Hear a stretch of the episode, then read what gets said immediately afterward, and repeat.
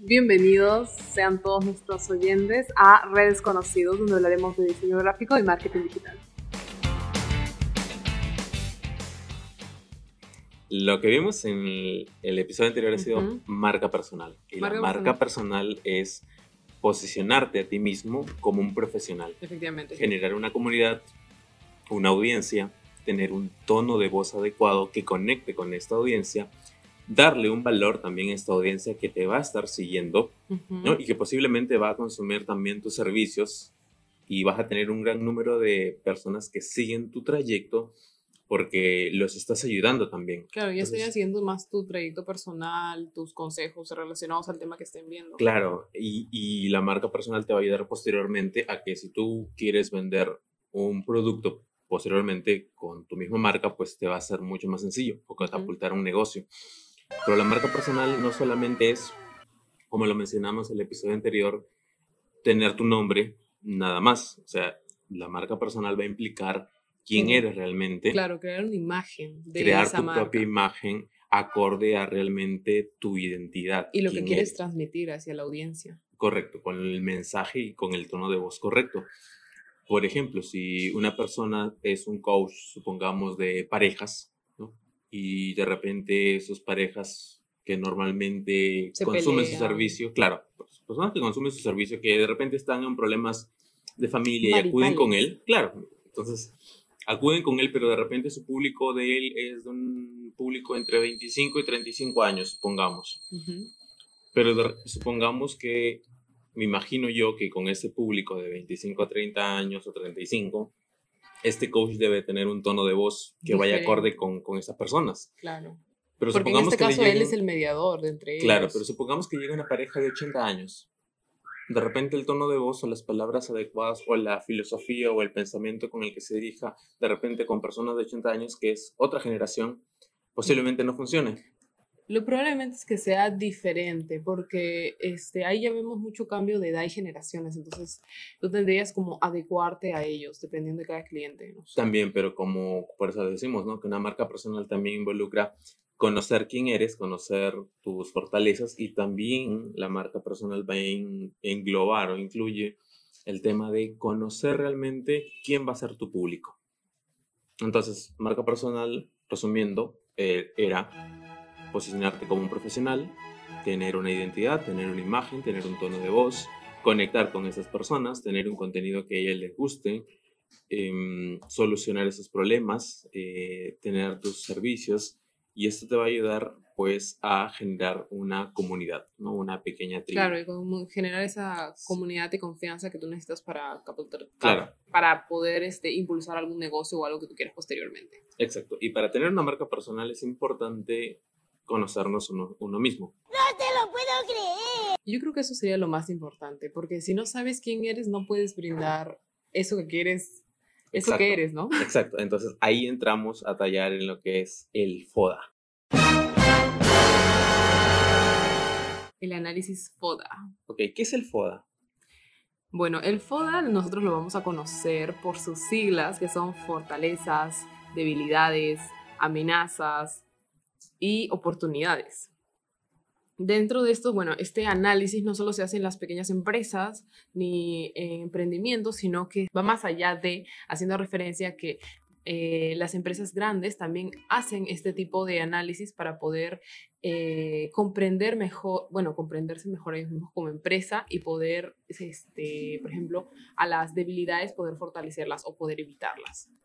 Exactamente. FODA es una de las herramientas, vamos a decirlo es una herramienta estratégica porque nos va a ayudar a evaluar mis habilidades, todos los conocimientos, mis debilidades, ¿no? En qué es lo que necesito enfocarme más, identificar mis posibles amenazas, ¿no? Y posiblemente esto mismo me va a ayudar a anticipar esos posibles problemas para de alguna manera adaptarme y poder, digamos, surgir sin ningún problema ya sea con mi marca personal o con mi emprendimiento. Claro, sería poder sobrellevar mejor esas, eh, esos problemas que se podría presentar eh, la empresa después, pero también este, con respecto a las fortalezas nos ayudan a potenciar más a la empresa. Para conocer más un poco de las fortalezas, podríamos preguntarnos qué es lo que hacemos bien, qué hacemos que nuestra empresa sea especial hacia el público y bueno, eh, cuál es el, qué es lo que le gusta a nuestra audiencia sobre, bueno, qué es lo que le gusta a nuestra audiencia objetiva. Vamos a poner un ejemplo, ¿ya? A ver, imaginémonos por un momento que somos empresarios y queremos abrir de repente eh, una peluquería o, no sé, una barbería, no sé, para hombres, ¿sí? Netamente hombres. ¿Qué pasa actualmente? Entonces, supongamos que yo tengo esta idea de este emprendimiento. Quiero hacer un negocio, una barbería.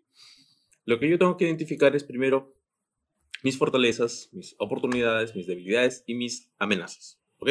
Entonces, como fortaleza, ¿cuál podría ser una buena fortaleza, por ejemplo, para un negocio tipo barbería para hombres, por ejemplo. Yo creo que una fortaleza sería su innovación, porque no siempre, eh, bueno, todas las ciudades tendrían esa barbería, ¿no? Es algo nuevo que la gente va a ver y va a decir, oh, mira, una barbería y van a ir. Claro, hace algunos años, por ejemplo, las barberías no eran muy comunes, o sea, había poquísimas, ¿no? Y por lo general... Eh, acudías de repente a una peluquería normal, pero por lo general las peluquerías están un poquito más ligadas a un sector más femenino.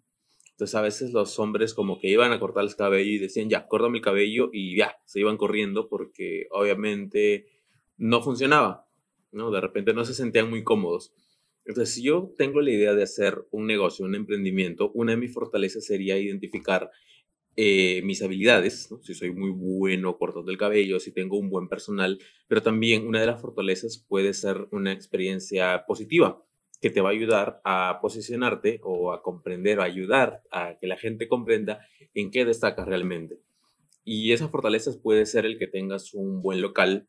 Productos de, calidad. Productos de calidad. Y no solamente también productos de calidad. Hay muchas eh, barberías o negocios que no escojan tanto, eh, o sea, sí escogen productos de calidad, pero más que nada los escogen por el color. Porque quieren que, por ejemplo, cuando entres tú veas frasquitos de repente negro, gris, y no veas frasquitos moraditos, rosaditos, no quieren, sino que quieren que vaya todo en sintonía. Entonces escogen productos por el color. También escogen de repente los cuadros, el piso, las paredes, si es que hay alguna ilustración, también lo escogen, ¿no? Por ejemplo, eh, ¿qué ocurre? Hay una gran diferencia y una fortaleza puede ser en qué ofrece tu negocio. Supongamos que es una barbería y o sea, en algunas peluquerías he visto que tienen como su pequeño refrigerador tipo de snacks, ¿no? Donde hay piqueos y gaseosas, ¿no? Entonces, si vas a una barbería, eh, una fortaleza podría ser que en lugar de que tú vendas de repente gaseosa en botella de plástico, vendas solamente botellas de gaseosa, pero en vidrio. O una botellita de agua. Claro. No sé, el agua San Carlos en vidrio, ¿no? Hay unas botitas que son agua San Carlos que vienen en una forma de una gotita creo que son sol más, pero digamos, ya es otro, es como elevate chus, le da otro nivel a tu... a, tu, local, a tu sí, negocio. Le, le da cierto toque de exclusividad. Y los que saben de gaseosas van a saber que la gaseosa en vidrio sabe más rica que la gaseosa en plástico. Entonces, esa puede ser una fortaleza. O sea, por algo muy pequeñito ya puedes ir cambiando. Yo también creo que una fortaleza que hay que destacar también sería una buena ubicación. Eso es, yo creo mm. que es clave. Sí, la ubicación es necesario para ver que la gente transite o que te hagas más conocido. Aunque muchas veces pasa que eh, la ubicación suele ser una debilidad. Porque a veces hay muchas personas que dicen, ya yo quiero hacer tal negocio, mm. pero no encuentras un local adecuado. adecuado. ¿no? no, siempre adecuado, a veces no lo encuentras porque o es muy caro y de repente no lo puedes costear en su momento porque estás recién aprendiendo y decides empezar con un local pequeño, pero por lo general a veces están muy alejados. Y uno de tus problemas o debilidades, digamos, esas áreas que debemos mejorar y que va a ser crucial para el desarrollo de tu empresa, va a ser que te ubiquen rápidamente. Entonces, al, yo diría que muchas veces eh, al inicio el local o la ubicación o puede ser una fortaleza, porque tienes un buen local ubicado en el centro, no sé, de la ciudad, o, ¿no? o puede ser una debilidad. Claro. Hay que... Hay que ahí sería evaluarlo bien y sí, decidir. no todos los negocios van a ser iguales y posiblemente sus fortalezas, oportunidades, debilidades y amenazas van a ser totalmente diferentes.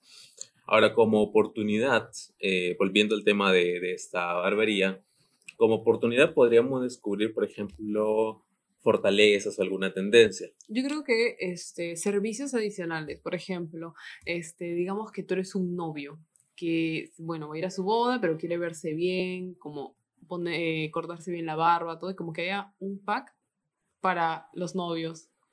Ya, eh, por ejemplo, hay una, hablando de barberías, me acabo de acordar, eh, hay una, hay una barbería que me parece está en Lima, que me parece que está abriendo su doceavo o catorceavo local, se llama Barbería El Turco. Ya, eh, es, esta historia también es interesante porque, por ejemplo, una de las oportunidades que ellos captaron al inicio era, por ejemplo, que el turco es una barbería, ¿sí? o sea, exclusivamente dirigida a un público que tiene barba. Claro. barba, barba grande, frondosa, así, barba de tipo vikingo, algo así. Entonces, ¿qué pasa con ellos? Ellos vieron una oportunidad porque había muchas personas que tenían barba en la ciudad de Lima pero no había muchos productos eh, exclusivamente para lavar, no había cera. Entonces, ¿qué dijeron ellos? Una oportunidad sería vender un kit de barba con toda la cera, las cremas, acondicionadores en una cajita para que la gente pues esto inicie en ese mundo y pueda conservarlo. Entonces, una oportunidad es saber identificar qué es lo que quiere mi audiencia, qué es lo que necesito o qué es lo que puedo poner en tendencia, qué es lo que puedo ofrecer. Claro, identificar esa necesidad para generar una oportunidad. Claro, no, uno dice que tú creas las oportunidades, sí, tienes que o identificarlas o crearlas. Ay, qué bonito. No sabía que eras poeta. Entonces, una oportunidad es encontrar qué pasa en ese rubro. Supongamos que en las barberías, a veces vamos a unas barberías y te colocan de repente un gel ¿no? en el cabello o en la barba, qué sé yo, y que tú dices, oye, wow, me gustó, me duró bastante tiempo, salí de la peluquería, estuve un día, el, supongamos que fuiste a la peluquería el viernes a las 9 de la mañana, llegaron el viernes 9 de la noche y tu corte de cabello con tu gel quedó todo tal cual como si hubiera salido recién. Tú dices, ok, el producto que utilizaron en la barbería es muy bueno. Entonces, ¿qué pasaría si tú en tu barbería, tu negocio, vendes también ese mismo producto? Ah, entonces sería como usarlo, como que la gente Usarlo lo ve, y oye, sí, a la próxima que voy pregunto de repente si no lo venden. O tú también decirle a tu cliente, oye, también vendemos el S, si es que te gusta, puedes encontrarlo acá. O sea, el simple hecho de que tu cliente, si tú sabes que tu producto es bueno, tu servicio es muy bueno y quieres vender también un producto a ese mismo cliente, tú le dices, oye, si te gusta o te ves que te dura, no sé, aquí también, también vendemos este producto que te puede ayudar. Entonces esa persona va a recordar eso, va a recordar el beneficio y va a decir, oye, en esta barbería eh, utilizan ese producto, lo probé, es muy bueno y también me lo venden ahí. También ahí viene este, la publicidad boca a boca también entra por ahí, ¿no? Es una, una oportunidad. Y todo boca a boca es muy positivo, o sea, ayuda genial porque cuando alguien hace el boca a boca, básicamente te estás convirtiendo en un embajador de su marca o de su negocio. Y eso es lo que cualquier emprendedor debe buscar, que las personas se conviertan en embajadores. ¿Qué es un embajador de marca? ¿Tú te acuerdas, por ejemplo, de la marca Perú? Perú tiene su marca. Claro. ¿Has visto el logo de Perú ah, que, parece esto, el monito Como de las un espiral. Ya, es el monito de las líneas de Nazca, ¿no es cierto? Ya. ¿Han visto, por ejemplo, ese spot publicitario donde aparece, por ejemplo, Carlos Alcántara, eh, Gastón Acurio y todos los personajes que van, por ejemplo, a, a Perú, Nebraska? Sí. Y les enseñan a todos qué es lo que significa ser peruano. Claro, la comida, ya, las cosas, ya. Esos, esas personas son embajadores de marca, personas que van a otro lugar y, digamos, sacan pecho por, en este caso, Perú. Claro. Ya, entonces, cuando por ejemplo a ti te preguntan, eh, te dicen, oye, esto, cuéntame, no sé, una amiga te dice, oye, ¿sabes qué? Estoy pensando comprarme un celular y te pregunta, ¿qué celular me recomiendas? ¿Cuál recomendarías tú? Por ejemplo, este, si alguien, yo creo que la persona respondería, si alguien está usando un Samsung o un iPhone, recomendaría su teléfono, pues porque es el que más, es el que usa, es el que le ha dado esa confianza, le, le ha dado funcionalidad, le ha dado facilidades. Exacto, es como cuando me preguntan a mí, por ejemplo, yo utilizo cámara Canon, pero también he utilizado las cámaras Nikon y también he utilizado la Sony. Y sé que la Sony, en mi experiencia, al menos en el, en el contexto que estuve, la Sony me encantó. Fue mucho mejor a mi cámara pero la Sony, pues a diferencia de la cámara que utilizo, esta, esta cámara, este modelo, me costaba un riñón. Estaba muy caro. Pero, por ejemplo, cuando me preguntan a mí, oye, esto, ¿qué cámara recomiendas? Yo siempre digo Canon, porque uno es la que uso, es la primera cámara que utilicé. Mi primera cámara fue una, marca, una cámara marca Canon. Y esa cámara cuando la compré me vino con un, especie, con un esto, curso o un curso presencial y con un, me acuerdo que venía como una especie de catálogo tipo álbum donde aparecían algunos valores que uno podría hacer algunos ejercicios. Y eso me gustó, lo compré en Navidad. Eso está bastante bien, eso me llegó, a los compré un clientes. kit en Navidad hace muchísimo tiempo y me llegó eso, me llegó el curso gratuito, eh, que fui nomás un día, nada más no tuve más tiempo, eran creo que tres clases, solamente fue la primera, pero me gustó, porque encontré un montón de personas con el mismo modelo de cámara y empezamos a hacer ejercicios. Entonces, eh, fue una experiencia. Entonces, no solamente compré la cámara, sino también fue una buena experiencia. Y eso es Claro. lo que una empresa creo que busca. Efectivamente, yo también creo que una empresa, aparte del producto, debería dar como la experiencia también de usarla, eh, como generar esa, ese apego hacia las cosas que ellos venden. Claro. Lo mismo Exacto. pasó justo en Samsung, que había una chica que se había quejado de que la puerta de su lavadora Samsung estaba mal. Y hizo un video así general, lo difundió en redes sociales y a la, a la semana, a los cinco días, Samsung se comunica con ella y le dice que le disculpen y le envían uno nuevo. Y aparte Ya, de es eso, todas las de ese modelo que habían salido, creo que con esa falla, a todos, a todas las personas que habían comprado ese, Fue Esa lavadora, les mandó y les mandó reparar puertas Es nuevas, como, todo. es como, a ver, no, no ha sido aquí en Perú, me parece, pero hay una empresa que vende como termos. Su publicidad dice que son muy resistentes. Y hubo una mujer que llevó su termo, ¿no? Y su carro se incendió, no sé si viste, y lo único que Sí. sobrevivió fue su Ah, termito. sí. ¿No es cierto? Entonces, ¿qué hizo el tipo? Vio la historia y le compró un carro nuevo, ¿no? Entonces, eso Claro. ayudó bastante, ¿no? A ¿Y la qué pasa? publicidad. Claro, ¿y qué pasa con esta chica? Que de alguna manera ahora esta mujer se ha vuelto eh, una embajadora de la marca. Claro, porque ahora creo que le han dado un montón de termos, así Le han gratis. dado un montón de termos y él seguramente a su familia, amigos, a Los cualquier ha comenzado persona a regalar. les ha comenzado a regalar y les comenta la experiencia. Entonces, eso pasa. Cuando ocurre que tú compras un producto o un servicio y tienes una buena experiencia por esto y lo empiezas a recomendar, te conviertes en un embajador de la marca porque estás haciendo el boca a boca. Y, y- y que una persona hable bien de tu producto, de tu servicio, de tu marca, es mucho mejor que cualquier otra publicidad, porque es una persona real que te estás viendo y que te va a defender. Entonces, eso es lo que buscamos, eh, digamos, cuando tenemos un negocio. Más que todo buenas opiniones, porque había escuchado, o bueno, todos han escuchado que el chisme corre más rápido que el Mm, agua. Uh, Sí, entonces, alguna cosa negativa de tu producto va a correr más rápido que ese aspecto positivo que tiene. sí, definitivamente, definitivamente. Bien, ¿qué más tenemos? Las debilidades. Debilidades. Bueno, las debilidades. ¿Qué son las debilidades? Todo aquello que básicamente nos va a limitar, ¿no? que nos va, Claro. digamos, a, a frenar en el, en el negocio. Y estas debilidades en el negocio, por ejemplo, puede ser tu ubicación, Creo que eso también es importante. Justo hablábamos en las fortalezas de esa, de la, de la ubicación. Que tener una buena ubicación te ayudaba. Sí, pero otra debilidad también de dentro de, por ejemplo, como una marca personal a veces, como personas, una debilidad es, es que tú quieres algo, pero eh, de repente tu debilidad de repente puede ser la comunicación, ¿no? De repente que no sabes Ah. cómo comunicarte o cómo dirigirte a una audiencia. O cómo enganchar a tu audiencia. Claro, a ¿no? veces, a veces nos pasa que, por ejemplo, eh, estás, no sé, estudiando o en clases y el profesor te, te hace una pregunta y tu respuesta es, ay, es que no sé cómo explicarla, ¿no? No, no tengo palabras. Entonces, uno de esos problemas, una debilidad, mm, es que tu mensaje no lo puedes o no encuentras la manera de cómo transmitirlo. Transmitirlo. Es- Eso es una debilidad también. Claro. Y que posteriormente vas, eh, te va a, a amenazar bastante. Entonces, las debilidades uno tiene que enfocarlas en cuanto a su producto, mi servicio, dónde estoy, quién va a ser mi audiencia, qué es lo que está fallando y una buena manera de descubrir a veces las debilidades, porque a veces uno piensa, mi producto es muy bueno, mi servicio es muy bueno, no Claro. tiene ningún problema. Pero empieza a probarlo, empieza a probarlo con amigos o con personas o inclusive... Hacerle encuestas, hacer encuestas a la gente sobre También, pero es ¿qué que a es lo que veces, a veces pasa, el problema con las encuestas, pienso yo, es que a veces las encuestas como que, o sea, muchas veces me llegan encuestas un tanto innecesarias y yo marco todo, porque a veces me dicen del 1 al 10 y me, me da pereza leerlo, entonces todo le marco 10, 10, 10, 10, 1, 1, 1 y termino la encuesta. Pero donde sí me he dado cuenta que tú te tomas en serio una encuesta es cuando tú pagas por un producto, porque te sientes que te está costando. Es como, por Claro. ejemplo, hace, hace tiempo abrió una hamburguesería. No, y decía claramente, una hamburguesa por lo general está 8 soles, 10 soles, pero esta hamburguesa a mí me costó 3 soles 50, que venía con gaseosas. Bueno, yo pedí chicha en ese momento, se había acabado la gaseosa, pero una hamburguesa de carne doble, doble de carne, Tres con su, con su base de chicha a 3 soles, 3 soles 50, ¿no?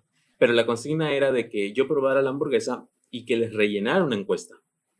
Entonces yo decía, rellenar una encuesta por 3 soles 50, la verdad sí me lo tomé en serio, pagué, o sea, sí salió de mi bolsillo, no fue gratis, sí lo pagué, ¿no? Pero rellené la encuesta realmente esto, o sea, a conciencia. O sea, sí probé la hamburguesa y me tomé el detalle de saborear, me tomé mi tiempo y rellené la encuesta. mientras comías la hamburguesa Mientras hacías la comía encuesta. La, comía la hamburguesa hacía la encuesta, exactamente. Entonces, ahí sí yo considero que si otras personas lo hicieron igual que yo, esta persona que está haciendo su negocio con hamburguesas realmente ha recopilado bastante información. Como debilidades yo le, yo le vi muchas. Por ejemplo, que el, por lo general las hamburguesas se dan en un papelito y este papelito eh, era, tenía un estampado, el cual cuando yo me acercaba a la hamburguesa sí llegaba a leer el estampado porque era de imprenta. Entonces no sé si no había secado muy bien, pero no solamente olía la hamburguesa, sino olía también el olor eh, de, de, la imprenta, ¿no? Entonces ese era un problema que yo tenía y me molestaba mucho. El otro problema era que el pan, por ejemplo, era muy blando y a mí me gustaba, por ejemplo, cuando Más voy a la compacto, hamburguesa, ¿no? que lo que quemen un poquito el pan, ¿no? ¿Visto? Que Ah, queman sí, un sí, poquito y sale sí. cro- crocantito, ya. Entonces a mí me gusta eso, entonces también anoté que esto era una cosa que debía mejorar, ¿no? Entonces, de esa manera, eh, uno puede ir identificando las debilidades, porque esta persona argumentaba que su producto era muy bueno. Claro, lo ves desde tu perspectiva, pero muéstraselo a otras personas y te vas a dar cuenta que ellos van a encontrar eh, puntos que tú no estás teniendo en cuenta, que no estás viendo. No, porque eres el creador y no tanto el producto. Y es muy difícil ponerte en el lugar del, del cliente. Y para eso puedes hacer una encuesta, pero una encuesta a conciencia. Y una manera de hacerlo es que eh, la persona que reine la encuesta pues pague por el servicio para que realmente tome conciencia que debe rellenar la encuesta, como que para que sienta que le va a costar. Claro. Que, le va a costar, entonces sí lo va a rellenar. Porque si se lo das gratis, posiblemente no lo rellenen a conciencia y más bien termines perdiendo, regalando hamburguesas y de repente las respuestas que obtienes no van a ser exactamente las reales. Pero en este caso sería también que este, las o pues buscar personas conocidas a ti y que te rellenen la encuesta de forma más- También, también puede ser, puede ser, pero aún así siendo conocidas siempre van a tener un poco de pego hacia ti, creo yo. Y Sí. por más, o sea, si buscas una respuesta real, tienes que buscarte una respuesta de de alguien bien crudo, gente, claro. que realmente te raja, que no te diga, ay, no, es mi amigo. Sin Si le pelos digo en esta- la lengua. si le digo esta palabra se va a enojar conmigo, se va a sentir mal, entonces no. Desde una persona que realmente te diga, oye, ¿sabes qué? Tu hamburguesa, cuando comí el tomate, el tomate estaba podrido. Me tocó Claro. un pedazo podrido, ¿no? Entonces, Entonces, eh, sí, una buena táctica esa de que tenga una hamburguesa y aparte que tengas que rellenar la encuesta. Yo creo que bastante bien. claro, va a ser una cuestión de cómo lo adaptes a tu negocio, porque hay muchas maneras de hacerlo. Claro. Estos son solamente ejemplos. Y lo otro es las amenazas, ¿no? ¿Qué cosas amenazan a mi marca personal, a mi emprendimiento? ¿Qué es lo que me amenaza? Esas amenazas pueden ser, ya sea, si consideras tu competencia una amenaza también, tu entorno. Una amenaza que justo acaba de pasar este, hace dos años fue la pandemia. Mm, no fue hace dos años, fue hace cinco. Fue hace dos años. El 2019 empezó el Pero COVID. aún estábamos en COVID-19. pandemia en ese momento. COVID-19. 2020. Ya, ponle 2020. Estamos 2024. Son cuatro años, ni si cerca dos. Sí sé, pero ya el año pasado fue casi finalizando pandemia, cuando recién se volvieron No, a Desde el resistir. 2019 llevamos cinco Ya, entonces de años. nuevo, de nuevo. Ah, ¿Qué decía? Ay, No, está bien, ya, pongámosle dos años. no, no, cuatro años, porque sí, ojalá, wow, ¿cuánto tiempo ha pasado? Sí. No, está bien, hay que dejarlo ahí. Es un bug. A mí también me pasó. O sea, a mí me pasa. A veces ¿Tres cuando me preguntan el COVID, dos años. No, me dicen, la pasó más tiempo. Y yo, sí. Hola, gracias por escuchar este podcast. Esperamos esté siendo de mucha utilidad. Recuerda que puedes apoyar este podcast compartiendo en tus redes sociales y etiquetándonos en tus historias. Además, si deseas que hablemos de algún tema en específico, también puedes hacerlo. Escríbenos a nuestras cuentas de Instagram. En fin, en este punto nos pusimos a recordar sobre la pandemia y nos debíamos un poquito del tema, pero si quieres seguir escuchándolo, dale click al siguiente episodio. Chao.